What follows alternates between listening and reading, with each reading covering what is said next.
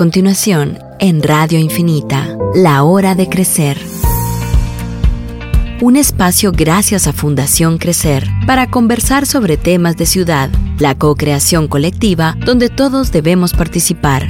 Conducido por Jan Samayoa y Ninoshka Matute. Esto es La Hora de Crecer. Comenzamos.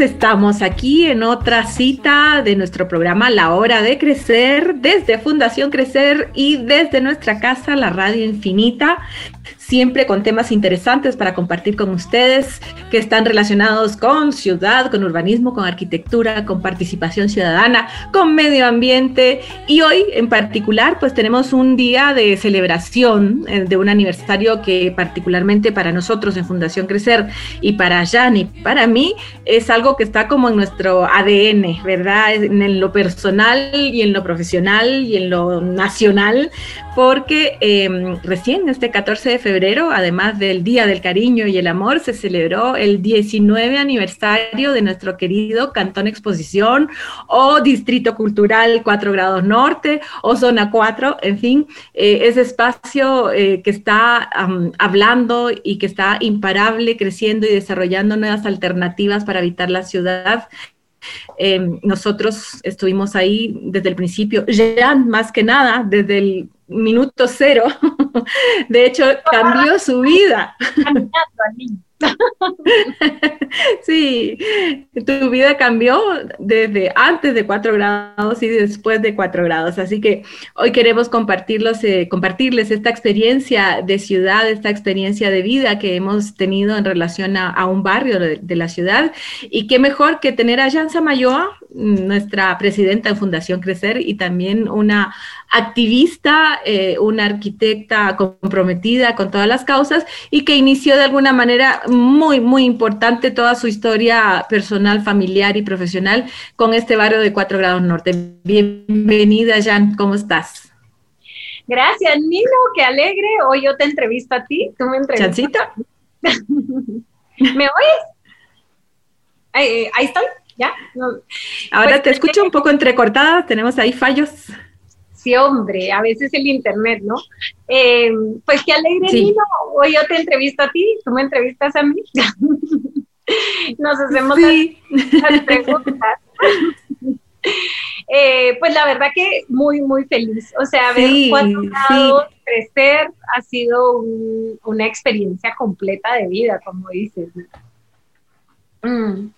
Eh, sí, radicalmente. y todo empieza, siempre nos da cierto tabú, cierto temor hablar de sueños, ¿verdad? Porque pues sabemos que eh, hay mucha gente soñadora, pero que raras veces logra concretar en, la vida pura y dura esos sueños. Pero creo que particularmente Cuatro Grados Norte fue un sueño, realmente eh, partió de una visión, de, un anhelo, ¿verdad? De, un grupo de personas que querían, que estaban comprometidas con transformar el país, transformar la ciudad, transformar eh, la comunidad. Y cuéntanos un poquito porque, pues, Saúl Méndez, Emilio Méndez, eh, Christian Smith, eh, Juan José Estrada, muchos de nuestros queridos miembros y fundadores de Fundación Crecer, partieron de ahí, partieron de esa, de esa idea, de ese sueño de, retomar un proceso como estancado, ¿verdad? Un barrio que estaba muy deteriorado en, unas áreas centrales de la ciudad que tenían gran valor por su ubicación, por su morfología también, eh, la manera en que eh, la zona 4 cruza, su, su trazo urbano es eh, muy particular. ¿Y cómo fue entonces? ¿Qué, fue lo que empezó eh, este sueño que se concretó después en una realidad? Primero cuéntame cómo te enteraste, porque es una historia muy linda de la cual yo me acabo de enterar con una plática en, en la universidad cuando tú eras estudiante. Partamos de ahí, que creo que es parte del origen. Sí, pues estaba en mi último año de, de arquitectura, ¿verdad? Y uno empezando ya a pensar eh, qué vas a hacer de tesis. Y, y entonces, em, pues que llega esta persona, ¿verdad? Eh, Emilio Méndez, a explicar un desarrollo urbano que se estaba gestando, que era dos calles peatonales y comercios y cultura a partir de eso em, en, en la zona 4. Y, y, bueno, la idea de las calles peatonales, ¿verdad? Me hizo tanto clic a la fecha, ¿verdad? Todo el tema del peatón me parece importantísimo. Y, y, un barrio cultural, ¿verdad? En un país que tiene tanta cultura, pero tan pocas maneras de profesionalizarlo o de comunicarlo. Eh, me pareció maravilloso, ¿verdad? Eh, y entonces, eh, pues lo quería conocer inmediatamente, ¿verdad? Y dije, bueno, mi tesis debería ser un lugar en, en zona 4 y sobre todo abordando esa relación tan importante que creo que hemos abandonado entre la parte privada y la parte pública. Eh, y, cómo, y cómo podemos que lo privado mejore lo público y lo público mejore lo privado, ¿verdad?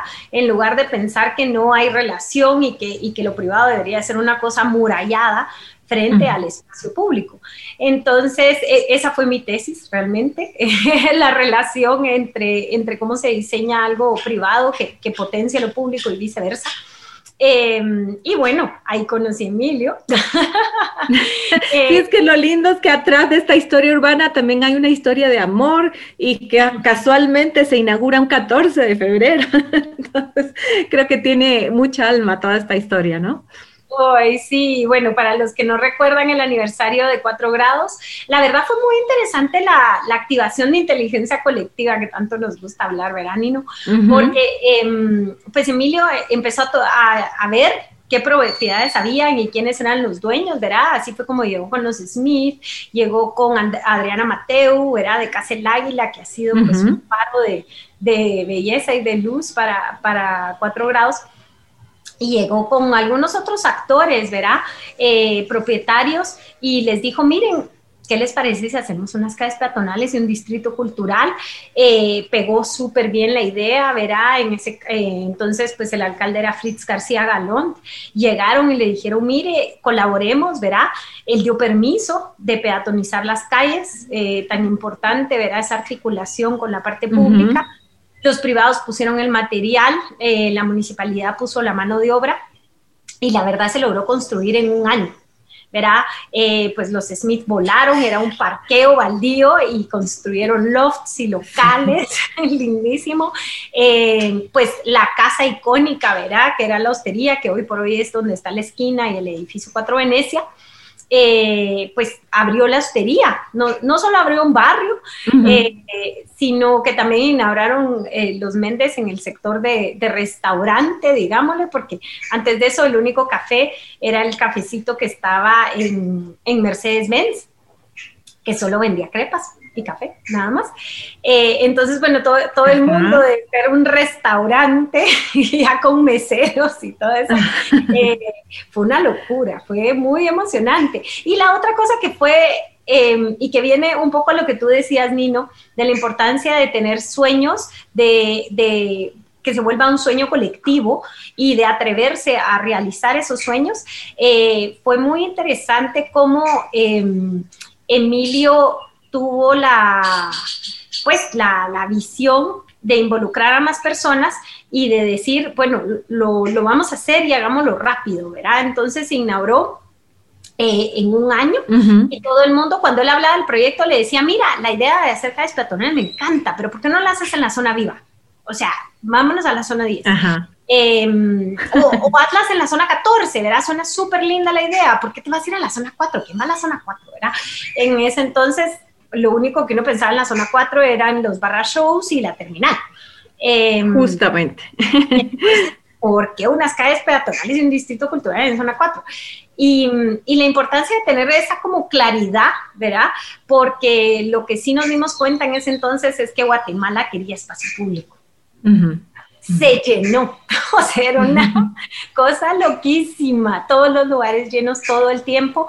Eh, y bueno, Tal vez en el próximo corte vamos a hablar de, las evoluciones, los inviernos, los veranos, las primaveras que se han vivido.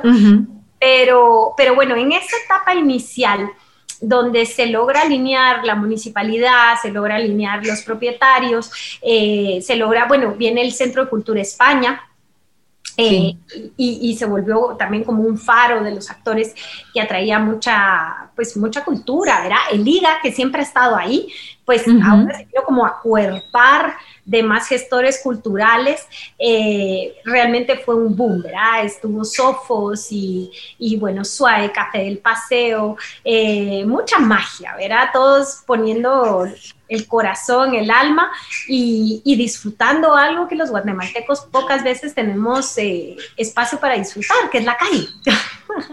Exactamente. Entonces, era solo a caminar, uno solo iba a caminar y a tomarse un café en la calle, ¿verdad? Lindo. Sí, bueno, fue maravilloso porque al fin había un destino en la ciudad para poder reunirse con los amigos, con la comunidad, para poder llevar a visitantes del extranjero.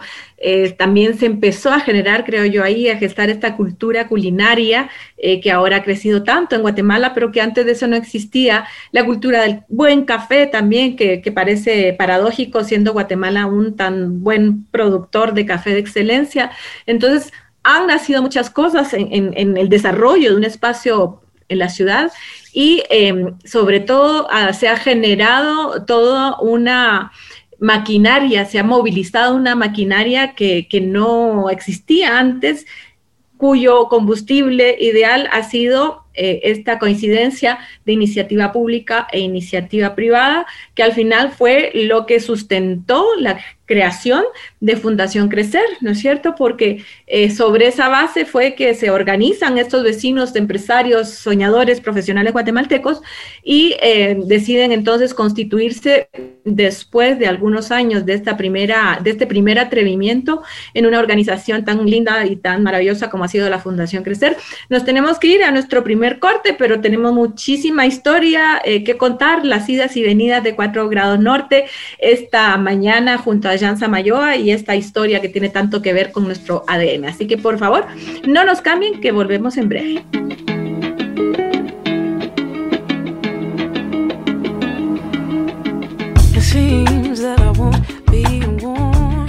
Estamos de vuelta en el programa La Hora de Crecer junto a Jan Samayoa y Ninoshka Matute conversando de esta historia tan bonita, tan especial de lo que ha significado eh, para la ciudad de Guatemala, para Fundación Crecer y para una comunidad en torno al espacio público eh, en 4 grados norte.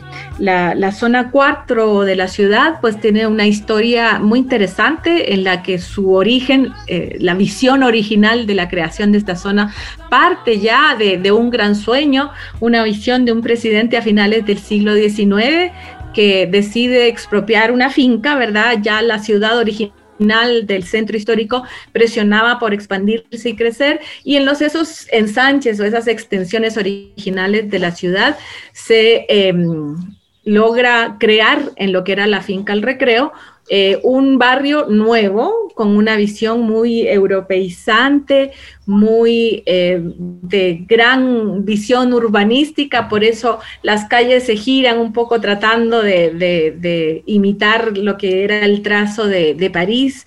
Y eh, se crea entonces el Cantón de la Exposición con esos deseos de presentar ahí lo mejor que Guatemala era productora en ese momento, ¿verdad? De ciencia, de tecnología, de producción en general. Y eh, de hecho ahí se instala el pabellón de la exposición de París que celebraba el centenario eh, de la Revolución Francesa. Eh, y entonces al regreso se forma, se, se, instala ahí el pabellón y así empieza a desarrollarse este barrio que con los subes y bajas de la historia, al final queda estancado con una posibilidad, con un potencial enorme, pero se queda estancado por largos años hasta que em, termina en, las cabezas y en los sueños de un grupo de guatemaltecos que ve ahí lo que para muchos no podía ser visible porque efectivamente la zona 4 era, eh, eh, estaba invadida por, por esa, esas eh, efectos de la terminal, ¿verdad? Entonces eran paradas de buses, de estacionamiento de buses extraurbanos. Eh, era siempre, me recuerdo esa historia que cuenta Saúl, ¿verdad? Que al final era un urinario público caminar por las calles de zona 4. Entonces era muy difícil si no tenías una mente abierta y una visión larga, eh, imaginar lo que podía ser la zona 4. Hoy les invito a quienes no acostumbran todavía a visitarla a que recorran esas calles y que también echen un vistazo a la historia y vean qué increíble transformación y qué maravillosa visión la que tuvieron quienes pudieron verlo en medio del caos, eh, lo que es hoy ciudad, eh, la ciudad de Guatemala, específicamente en zona 4. Así que sí, pasamos ya de, esos años primeros en los que habían ahí eh, restaurantes y cafés, la primera sede de, las Sofos, que hoy pues es tan emblemática en el tema literario y cultural en, Guatemala, y esa transformación entonces de bodegas abandonadas ya en espacios que ya tenían esa visión urbana eh, muy funcional en los que había locales comerciales abajo y espacios para vivir arriba. Eh, bueno, muchas alternativas para poder generar esta vida urbana. Me acuerdo también que en los fines de semana llegaban artistas urbanos que de manera espontánea se ponían, no sé si tú te acuerdas, un pintor maravilloso con spray de pintura que hacía cuadros y platos y todo. Entonces, esa vida rica urbana de convivencia se logró por algunos años. ¿Qué fue lo que pasó en, este inicio y en los años posteriores? Pues mira, la verdad que sí, sí, sí fue maravilloso ver cabalmente ahorita en, las fechas recordando a Alexis Cuentacuentos. Eh, También nació ahí. Tuvimos, eh, bueno, Panchorizo siempre era de los de los deleites del barrio, ¿verdad? Em, y sí, sí se logró esa, esa convivencia maravillosa, ¿verdad? Yo me recuerdo llevaba a mis hijas a una hora de teatro de niños a Liga y después me iba a la hostería, que habían actividades para niños y en la tarde me iba a Sojos a ver libros. Eh, ¡Qué maravilla! Y esa es la experiencia de ciudad que uno quiere vivir, ¿verdad? Eh, y, lo que pasó es que, y, bueno, de ahí también nace eh, pues nuestra querida Fundación Crecer, eh, nos dimos cuenta y, bueno, creo que es una lección que, que, nos queda para zona 4, pero nos queda para todo proceso urbano, ¿verdad? O para todo proceso de transformación. La importancia de involucrar a todos, a todos los actores, ¿verdad? Porque pues en ese momento realmente pues eh, tal vez no, no, no, falta de conocimiento, ¿verdad? De los procesos urbanos, pues involucró a, los dueños de las propiedades, a los comercios que se quería traer, ¿verdad? La cooperación española y, esto, y estos eh, actores muy importantes, la municipalidad, por supuesto, eh, como ente rector, eh, pero faltó ese involucramiento o ese... Mm, esa como amalgama, esa unión, compartir la visión, hacer una visión compartida con los vecinos que vivían ahí. Que es cierto, no eran muchísimos, porque pues había mucha bodega, mucho taller mecánico, em, no, no, no era un área densamente habitada, pero sí ya habían algunos vecinos que, que, habitaban la zona.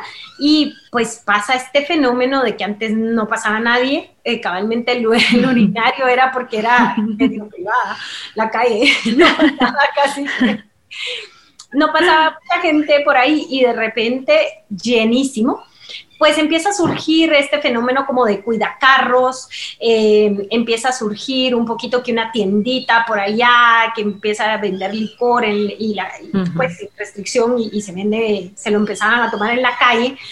Y, mm, y poco a poco pues surge este, este tema de que vendían drogas, verá, en la calle y, y entonces esa, eh, ese éxito, ¿verdad? Que atraía tanta gente porque tanta gente quería sentir vivir en la calle, eh, cultura, eh, un espacio mucho más creativo, mucho más abierto, ¿verdad? Era, yo me recuerdo que, que ahí era muy divertido ver a la gente caminar, pasar, porque habían tantas formas de... Tan sencillo como eso, ¿verdad?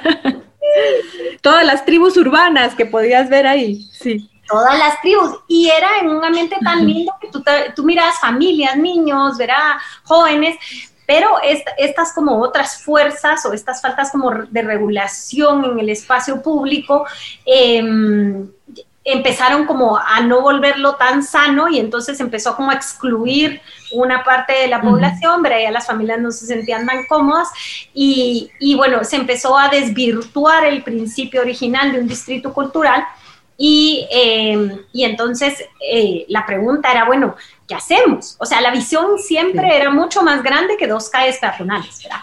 Tanto que se hizo un, el, segundo ejercicio, que era la calle ya semipeatonal, que es donde, bueno, eh, posteriormente viene el, TEC.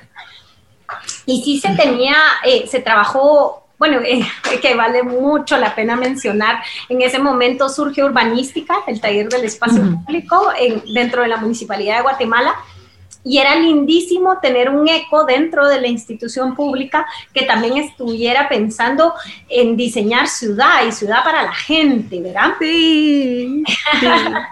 Eh, no, Fueron tiempos maravillosos. La verdad. Y ahí aparecí yo en la escena. bueno, sí, ahí entrevistaron a Nino y se volvió la, directora ejecutiva, la, mamá que sí. crecer por muchos años. Eh, pero bueno, Nino, ahora nos toca que tú nos cuentes cómo llegas a la escena de Zona 4. Pues justamente es en el momento que tú estabas eh, describiendo también, ¿verdad? Y es una historia maravillosa porque otra vez coincidían las energías, la voluntad, los actores clave estaban involucrados en un proyecto de transformación de ciudad eh, basada en la cultura, en la comunidad, en la participación, ¿verdad? Que era la reciente experiencia, el gran aprendizaje de esta primera etapa de Cuatro grados norte, donde efectivamente el proyecto de alguna manera eh, con toda la mejor visión y las mejores intenciones, pero llega y se instala y de alguna manera se impone en medio de una comunidad donde no se ha sociabilizado. Por eso el tema de la comunicación es clave, ¿no es cierto? También para entender que no era simplemente eh, una iniciativa eh, así aislada, sino que tenía una visión, tenía un plan. Por lo tanto, si hubiéramos podido comunicar eso, creo yo que todo esta, eh, los negocios alrededor que no sabían, que no conocían, perfectamente podrían haberse adaptado o cambiar su visión o simplemente no haberse instalado en los alrededores de cuatro grados. Sin embargo, pues bueno, se va aprendiendo en el camino. Bueno, y no fue posible, ¿verdad? Es con la gente, ¿verdad? Exacto. Es lo que... Eh, pues, sí, es esencial. Y en el momento que yo llego a Fundación Crecer, justamente se empezaba a poner en práctica, la fundación estaba recién constituida en su forma legal, eh, con un grupo que venía reuniéndose muchos años antes, atrás, ¿verdad? Donde había muchos arquitectos, desarrolladores, empresarios que seguían con ese entusiasmo eh, de transformación de ciudad y, eh, y, estaban haciendo o habían nacido casi al mismo tiempo urbanística con Álvaro Vélez como director dentro de la Municipalidad de Guatemala. Entonces, este diálogo que tú hablas, ya, la verdad, fueron esos años maravillosos en los primeros años de urbanística y de Fundación Crecer, en que el proyecto en sí ya no era este proyecto aislado, sino que era parte de un proyecto mucho mayor de transformación urbana de la ciudad, que era el corredor central Aurora Cañas. Entonces, imagínate el entusiasmo para una arquitecta que eh, se estaba recién instalando en, el medio profesional de la arquitectura en Guatemala y encontrarte con semejante calibre de, proyecto, de iniciativa, de alianza público-privada, realmente fue espectacular. Y entonces se gestó toda una propuesta eh, que tenía que ver con un eje efectivamente urbano, en el que habían piezas claves detonantes de esta transformación para poder consolidar eh, un proyecto mucho mayor y más sostenible a largo plazo, ¿verdad? Que tenía que ver, sí, con movilidad, pero sobre todo estaba basado en la transformación de estos proyectos emblemáticos, detonantes, y uno de esos muy importante era eh, lo que iba a suceder en zona 4 y lo que iba a suceder también. ¿Te recuerdas, Nino? La ciudad del conocimiento, un concepto que está totalmente válido y que de alguna manera, de una manera mucho más orgánica, se ha concretado, ¿verdad?, en el tema de, bueno, la, existencia del TEC en, Zona 4, en conjunto con, con, otras instituciones que tienen que ver con la creatividad y el conocimiento. Hay una universidad, pero también está la fototeca, que ha hecho tanta labor cultural y ha transformado el nivel de la fotografía en el país. Entonces, al final, el, concepto, la academia culinaria, todos los emprendimientos, porque realmente los negocios y los cafés son parte de, una cultura emprendedora que recién, en años recientes, está colocándose muy a la vanguardia en, estos temas en el país y en el continente. Entonces, al final, y esa es la clave, porque junto con desarrollar proyectos de uso mixto, que era el, aprendizaje máximo, que tuvieran que ver con vivienda principalmente, ¿verdad? Y que fue lo que se priorizó e incentivó en el plan local de ordenamiento territorial para poder tener proyectos que, que realmente mantuvieran una actividad urbana permanente a lo largo de las 24 horas del día. No solo entonces era gastronomía y convivencia comercial, digamos, sino que principalmente era la creación de una comunidad de personas que al final y a lo largo de estos años, con, muchas dificultades, pero ha permanecido y ha generado que esta, esta transformación sea permanente, ¿verdad? Que no haya sido una iniciativa muy aislada, sino que ahora sí hay una comunidad a la que pertenecemos todos y, y, la que reacciona inmediatamente cuando este proceso urbano y social se ve amenazado. De eso le vamos a seguir hablando en el siguiente corte porque también es importante eh, hacer un recuerdo en el que mm, Jan con una panza de su última niña, Javi, que, que ha sido compañero de muchas batallas, Javi del CID y yo caminábamos en esa desolación de esas calles y cómo fue que logramos hacer un evento único cultural, artístico, comunitario, que fue Todos Arte. Así que le vamos a dar un espacio particular a ese capítulo de Zona 4 y de Fundación Crecer. No se vaya porque volvemos con esta maravillosa historia. Qué alegre recordar.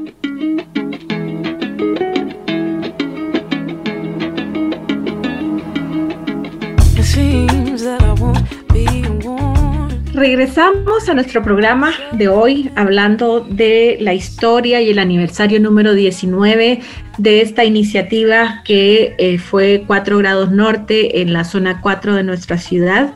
Y particularmente ahorita eh, yo quería pues invitarlos a recorrer lo que fue el año 2011 en que efectivamente em, la propuesta original de, de, 4 grados norte estaba estancada, se habían em, desaparecido los primeros emprendimientos, los restaurantes, eh, ya incluso se había ido el café de Saúl Etiqueta.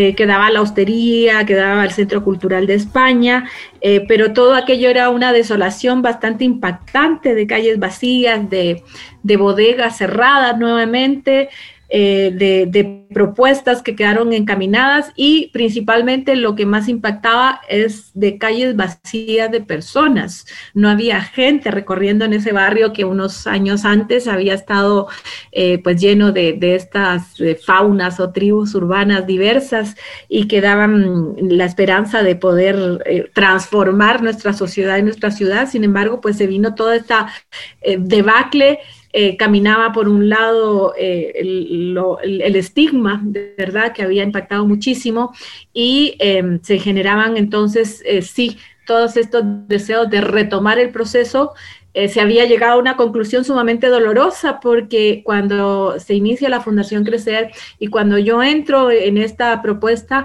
realmente mi ilusión era encontrar los mecanismos para poder reactivar lo que se había iniciado. Sin embargo, la estrategia, así tajante, pero muy, muy eficiente al final de, los años, eh, pues lo pude comprobar, eh, fue decantar el proyecto, salir todos los negocios originales y retomar los procesos. Yo creo que es una decisión sumamente audaz en términos urbanos. Eh, había sí un, una, un contexto de soporte, ¿verdad? Los proyectos estratégicos que desarrollaba urbanística eh, desde la municipalidad y también había sí cierta eh, deseo de poder invertir en, la zona, ya se había tenido una primera experiencia eh, y eso ya había eh, pues calado en, la mente y en la perspectiva del desarrollo em, urbano, inmobiliario de, de, la ciudad. Entonces, empezamos con, en el año 2011 a, a visualizar un gran evento que fuera tan grande que fuera capaz de retomar. Antes de eso, creo que vale la pena que contemos eh, la historia, tal vez brevemente, de la Plaza de la República. Ciertamente. porque, sí. Eh, bueno, en este proceso, ¿verdad? Cuando, cuando se dijo, bueno, la visión es más grande que lo que está sucediendo hoy en día, entonces apostémosle a la visión más allá de lo que la realidad nos está diciendo, ¿verdad? Porque la realidad está diciendo, bueno, cerremos todo.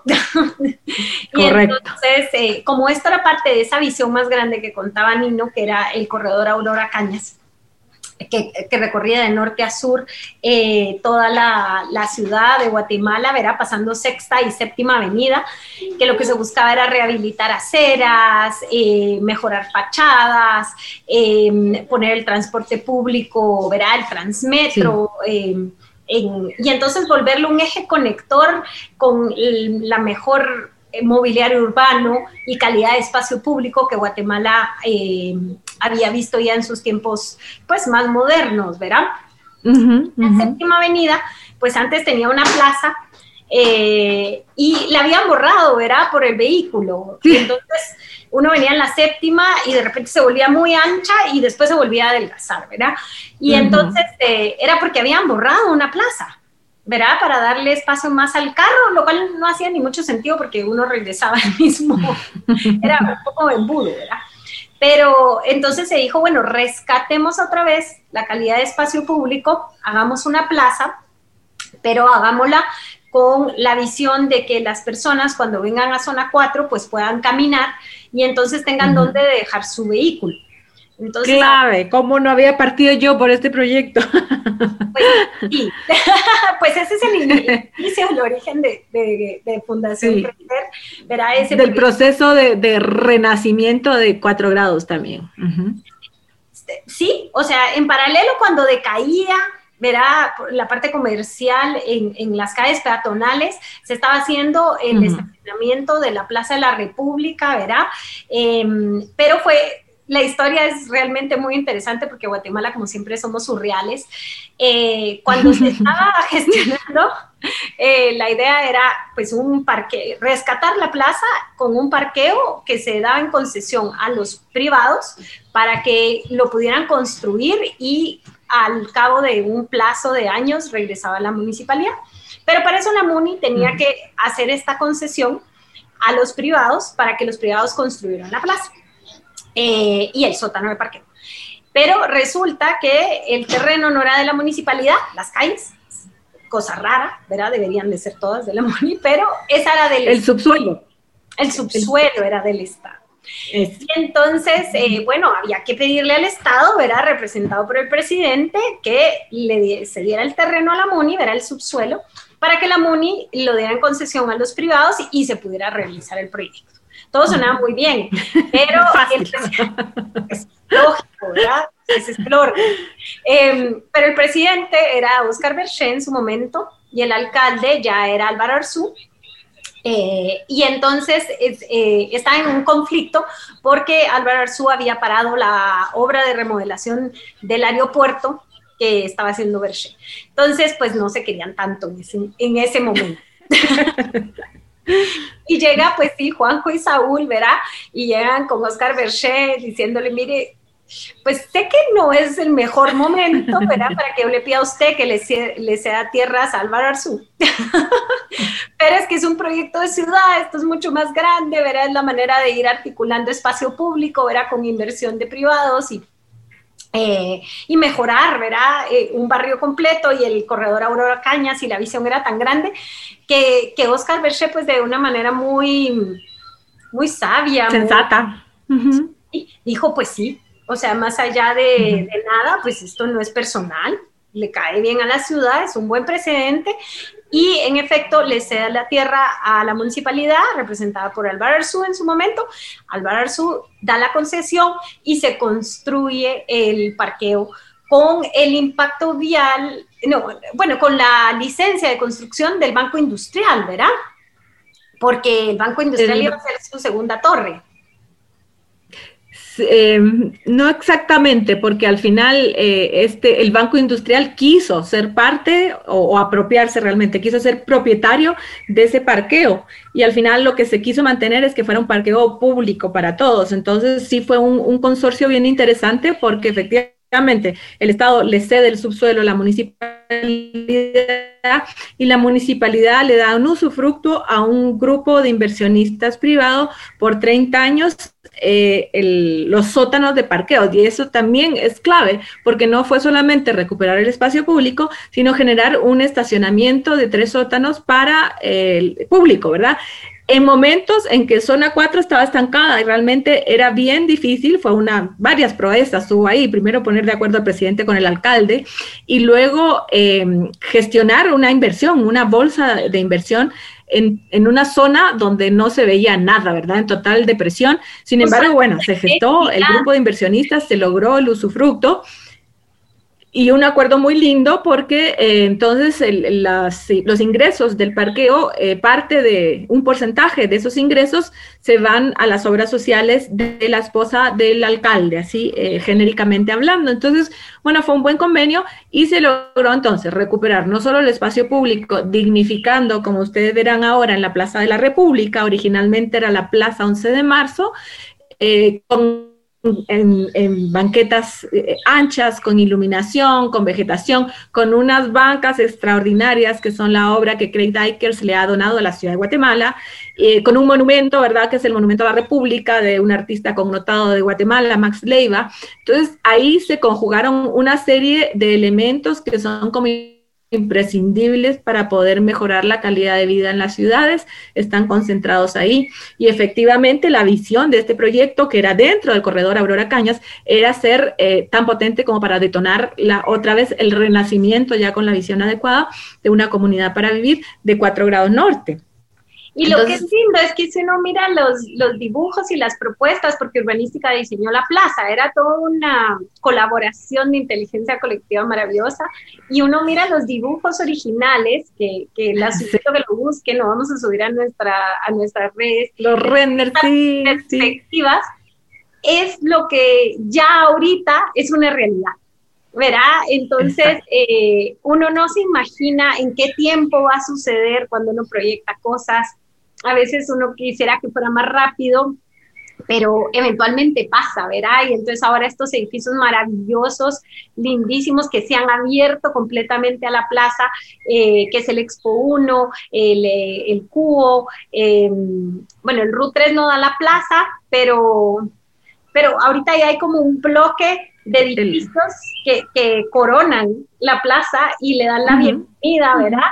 A, cuatro grados, ¿verdad? Entonces la idea es que uno se parquee ahí y ya se mueve en el barrio a pie o, en bicicleta, o sea que, que sí, los sueños se, se logran.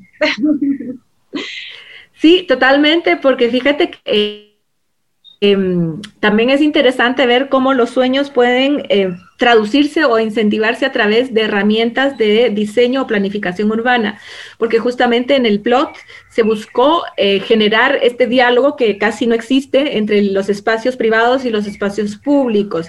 Entonces se incentivó de alguna manera, primero, pues ya hablamos, ¿verdad? Los edificios de uso mixto con vivienda primordialmente o idealmente, pero también esta cesión del espacio privado o este diálogo permanente entre el espacio privado y la calle y el espacio público que ahora se da de una manera espectacular alrededor de la plaza. Y estos tres edificios nuevos, el Granat, el Cubo y, el Expo 1, que además también eh, demuestran la nueva eh, arquitectura guatemalteca, ¿verdad? De los arquitectos más jóvenes que realmente están planteando un lenguaje de diseño bastante particular y bastante innovador. Y ahí tenemos que ir al siguiente corte y, voy a hacer una pequeñísima anotación. También vale la pena recalcar los desarrolladores innovadores.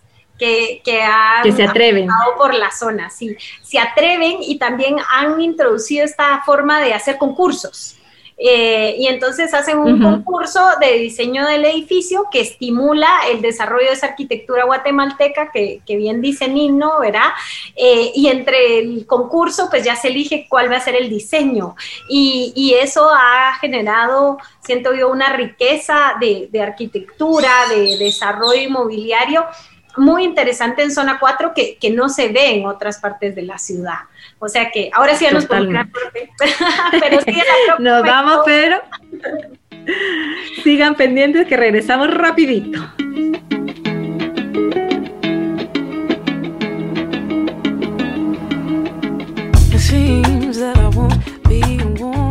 ya estamos de vuelta en el último segmento, por Dios, qué rápido en esta conversación que, bueno, nos apasiona tanto hoy, particularmente hablando de, nuestro barrio, de nuestro lugar que, tiene tanta alma y que ha significado también eh, tanto en nuestras vidas profesionales y personales junto a Jan, que compartimos muchísimas anécdotas y experiencias en torno a, a 4 grados norte. Eh, yo quisiera que en algún momento tuviéramos la capacidad de poder escribir esta historia. De hecho, era un proyecto largamente aplazado dentro de la fundación porque es importante tener documentado un proceso tan interesante como este. Yo eh, creo que, será el, proyecto a futuro para poder realmente documentar todo este proceso. Hay fotos, hay experiencias. Tenemos un video muy lindo que, ha circulado ahora por motivo del aniversario que lo hicimos hace algún tiempo, eh, pero que también se los vamos a compartir, donde aparecen diferentes actores y cada uno tiene una visión y una historia que contar al respecto, que es también valiosísimo, ¿verdad? Porque es eh, la experiencia de vida personal y, profesional y, de empresarial eh, de un grupo de personas que quisiéramos se pudiera replicar en otros barrios de la ciudad de Guatemala que tienen un potencial igual o incluso mayor o diferente eh, que el de zona 4. Y de hecho está sucediendo, ¿verdad? Conocemos desarrollos interesantes en, zonas, ¿verdad? Al norte de la ciudad, todo lo que está pasando en, en, zona 6 y otros desarrollos en las ciudades intermedias, en el área metropolitana y también en el interior del país. Así que eso es una tarea pendiente y ojalá que lo, lo logremos porque realmente hay que poder eh, compartir estas experiencias que han estado llenas de, básicamente los retos de la vida, ¿verdad? Muchos logros, muchos triunfos, pero también muchos fracasos, desilusiones y, obstáculos que han, ido venciendo y que afortunadamente pues eh, se traducen al final en, un sector de la ciudad con tanta historia que contar. Así que sí, después de la Plaza de la República, o, al mismo tiempo, no, fue un par de años después, eh, quisimos acelerar el, proceso este de, la comunidad y ahí sí, ya llegamos al 2011 y ya, ya eh, todos arte. ¿Cómo, ¿Cómo fue? Al final yo no recuerdo. Bueno, Javi. Ustedes hubieran visto. Javi del CIDE es un creativo, ¿verdad? De los más grandes de Guatemala, diría yo, eh, y tiene imaginatorios. Su oficina es en la Casa Vida Vida, a la par de OEG. Y nosotros estábamos en nuestro universo de, de, OEG, verá, imaginándonos los ochavos, verá, cómo se iban a convertir en pequeñas placitas, eh, en columpios, verá, todos los procesos de arborización. Y bueno, nosotros andábamos tan metidas en, lo, lo, que queríamos que sucediera, que se nos había olvidado qué estaba pasando, ¿verdad? O no, tal vez no lo teníamos presente. Y, y llega un día Javi y dice, miren, las calles se tienen que llenar de arte eh, démosles vida otra vez. Eh, y entonces planifiquemos un festival de arte. Eh, por supuesto que, que, Nino y yo, que poco nos gusta, nos entusiasmamos muchísimo y entonces dice Gaby, bueno, vamos a una convocatoria, vamos a escoger paredes y, y, y hacemos, invitamos a muralistas y y poetas y bueno, y músicos, em, y entonces arquitectos, ¿verdad? Y toda forma de expresión creativa que uno se pueda imaginar fue convocada, ¿verdad? Era como todos los artistas y creativos de Guatemala vengan a todos arte. Em, y entonces, pero fue, dijimos, bueno, vamos a recorrer las calles y ver qué espacios queremos darle vida y reactivar. Cuando llegamos nos pues era como ver un, amigo querido, un familiar enfermo en el hospital, porque llegamos a las calles peatonales y estaba todo cerrado y todo vacío. Y nosotros con esta idea de que le vamos a dar vida y lo veíamos súper triste, ¿verdad? Em, pero bueno, eso, eso en lugar de tenernos solo, solo más ánimo, creo que nos dio y, empieza este festival eh, a convocar el reciclaje. Me recuerdo que empezaba Reciclemos GT. Eh, la entrada era material de reciclaje. Sí. Reciclatón se llamó. El, reciclatón. Hicimos la reciclatón con Quique Godoy Forno, hijo. Qué maravilloso. Y, y, estaba pronto, bueno, ya tenía licencia de demolición, o sea que la transformación ya se estaba dando, ¿verdad? El plot que, que vale la pena resaltar que la NINO ha dicho mucho, que es el plan de ordenamiento territorial local. Es muy importante, creo que es una herramienta que está dentro de la municipalidad que hay que seguir potenciándola. Eh, solo Zona 4 tiene uno y realmente ha dado muy buenos resultados, ¿verdad? Eh, que es esta visión de cómo se quiere desarrollar con pues un barrio, con los vecinos, con la municipalidad y con los desarrolladores y propietarios de tierra. Eh, entonces ya estaba el plot y venían los edificios con terrazas verdes de usos mixtos, ¿verdad? Que hoy por hoy los vemos en zona 4 y, son súper normales, ¿verdad?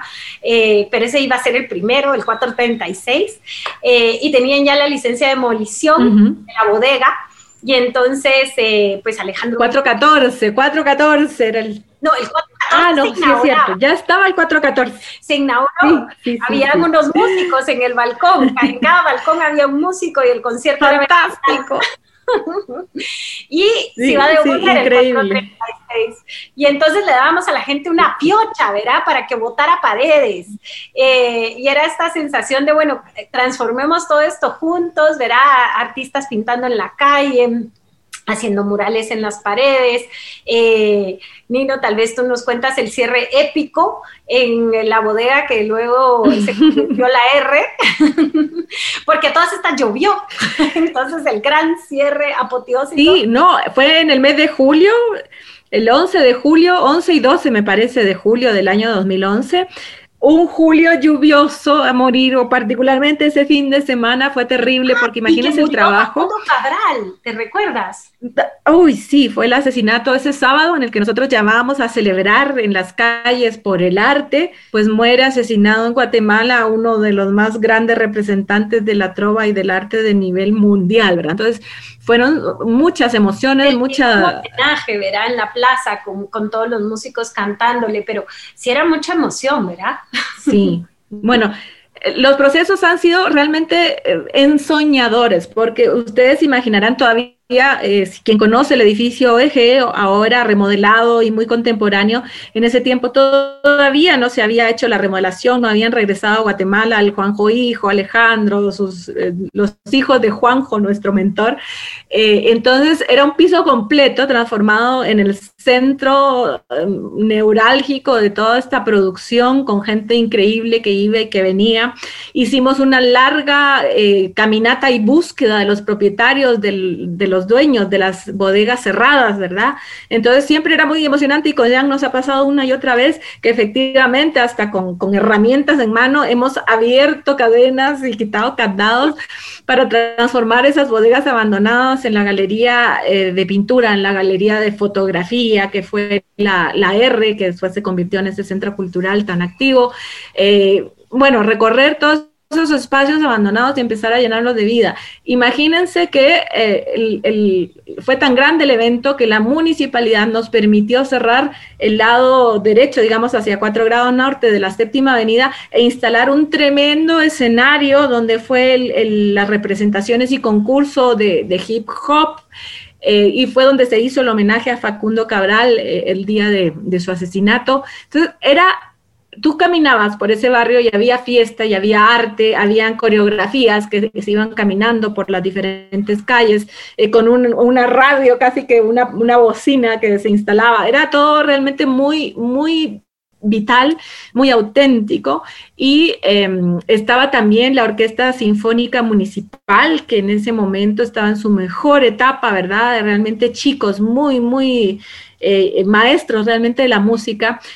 Y como llovía, llovía, el cierre del evento estaba eh, planificado en el hermoso jardín de Casa del Águila. Sin embargo, la lluvia no lo permitió. Entonces teníamos la bodega de la par, la R, eh, donde llamamos a toda la gente, donde se instaló de una manera muy improvisada eh, los atriles y los instrumentos de los chicos de la orquesta, pero finalmente fue un escenario realmente espectacular porque había una mucha mejor acústica y la música que tocaban los chicos, sonaba espectacular. Realmente nosotros estábamos en las nubes, yo creo que fue un sentimiento colectivo de esas experiencias que pocas veces se tienen, pero todo el mundo estaba realmente elevado por ese arte, por ese cierre, por ese esfuerzo grande que estábamos eh, cerrando en ese momento y que al final fue la inauguración real de lo que sucedió de ahí para adelante, ¿verdad? Después de que la Galería de Exposición de Arquitectura con Ale Viguria estaba en estas bodegas que ya tenían licencia de demolición para transformarse en lo que es ahora el 436 y que habían estudiantes con diseños de industrial y diseño arquitectónico y toda esa algarabía maravillosa y que la gente llegaba y podía ser parte de la transformación rompiendo la pared, pues se clausuraron con este performance increíble de la Orquesta Sinfónica Municipal eh, que nos terminó de, elevar y realmente creo que fue muy energizante y simbólico para dar paso a, esta revitalización de estas dos cuadras, ¿verdad? Que ahora han, sufrido un poco por la pandemia, pero que siguen eh, tan vivas como antes y el, todo el desarrollo de lo que es el TEC atrás y toda esa eh, el renacimiento del encuentro entre las personas que pocas veces se da, eh, pues se sigue dando en zona 4, ya, ya lleva varios años, ya eh, la criatura camina sola y realmente no dejan de aparecer nuevos proyectos, ¿verdad? Cada uno con propuestas interesantes de esta nueva arquitectura guatemalteca, que nos da pie para seguir emocionadas y queriendo em, replicar esta experiencia y compartirla con quien esté interesado para demostrar que pues soñar sirve y que al final, eh, como dice Jan, tarde o temprano eventualmente, si hay perseverancia, ¿no es cierto? Porque eso tiene mucho que ver eh, eh, con diferentes actores, pero principalmente nuestra alma, que es la Fundación Crecer, que ha permanecido ahí promoviendo y provocando, pues esas son actores clave en el desarrollo de esta ciudad. Nos queda poquito tiempo, Jan, cuéntanos eh, un poquito eh, qué, ha significado para ti Fundación Crecer, Emilio Méndez, 4 grados norte, la ciudad, la arquitectura. Uy, en un minuto. Te dejo tres. ay, tan, generosa. Eh, pues mira, la verdad que qué ha significado, pues gran parte de mi vida, de mi vida adulta, ¿verdad? Em, el saber, eh, vivimos en Guatemala realidades muy duras, ¿verdad? O sea, pararme en el semáforo, a mí todos los momentos y ver esta niñez me desgarra, ¿verdad? El corazón. Y, y vivir eso y estar en esos momentos donde vemos la transformación, sí, es muy difícil, pero también es posible me da mucha esperanza. Y yo creo que sin esperanza no, no pudiera vivir. Entonces, em, pues me, genera muchísima alegría, mucha plenitud, ¿verdad? Ver que, que, ahora son tantos, ¿verdad? Ya los que están viviendo el sueño, eh, los que van a tomarse un cafecito, pasan saludando, andan con sus propias bolsas en bicicleta. Y uno dice, bueno, listo, ya, está hecho.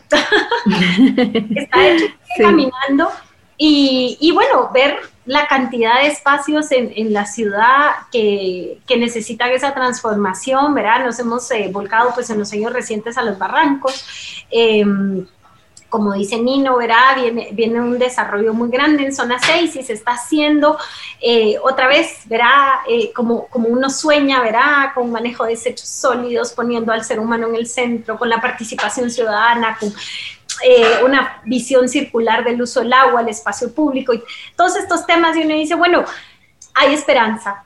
No todo, no, no todo va en el camino pues que nos preocupa, verá, en torno a agua y cosas así. Em, entonces, eh, creo que, que eso para mí significa esperanza. Y para ti, te doy dos. Hermoso. Sí, no, ya cerrando, la verdad que qué programa más lindo porque pues sí, e, está eh, muy en, nuestro interior y en nuestro, nuestra esperanza, bien dices, en un futuro posible, ¿verdad? Eh, es bien difícil poder transmitir esta ilusión eh, cuando vivimos en una realidad tan, tan dura, pero también es importante que contemos la historia y que más gente se entere porque hay, hay espacios y hay un camino por recorrer y lo más importante es que lo hagamos juntos ¿verdad? Esto es un gran aprendizaje, la co-creación, la colaboración, el poder involucrarnos los diferentes actores, creo que es la herramienta básica. Y hay luces también que, vamos a ir eh, cada vez que haya una, pues ampliándola reuniendo una lucecita por allá con la otra por acá para que el esplendor que el país necesita y merece lo logremos conseguir, en este caso desde una plataforma del desarrollo de las ciudades y de las comunidades, que, es lo nuestro, pero que también con lleva eh, otros espacios de participación. Así que nada, muchas gracias, Jan. Tenemos que cerrar ya. gracias, Lino. Qué buenas aventuras juntas, la verdad. Sí, qué, lindo haber compartido este espacio y este programa y este caminar juntas. Así que un abrazo grande para ti y un abrazo grande para quienes nos han acompañado en este programa. Nos vemos. Adiós. chao.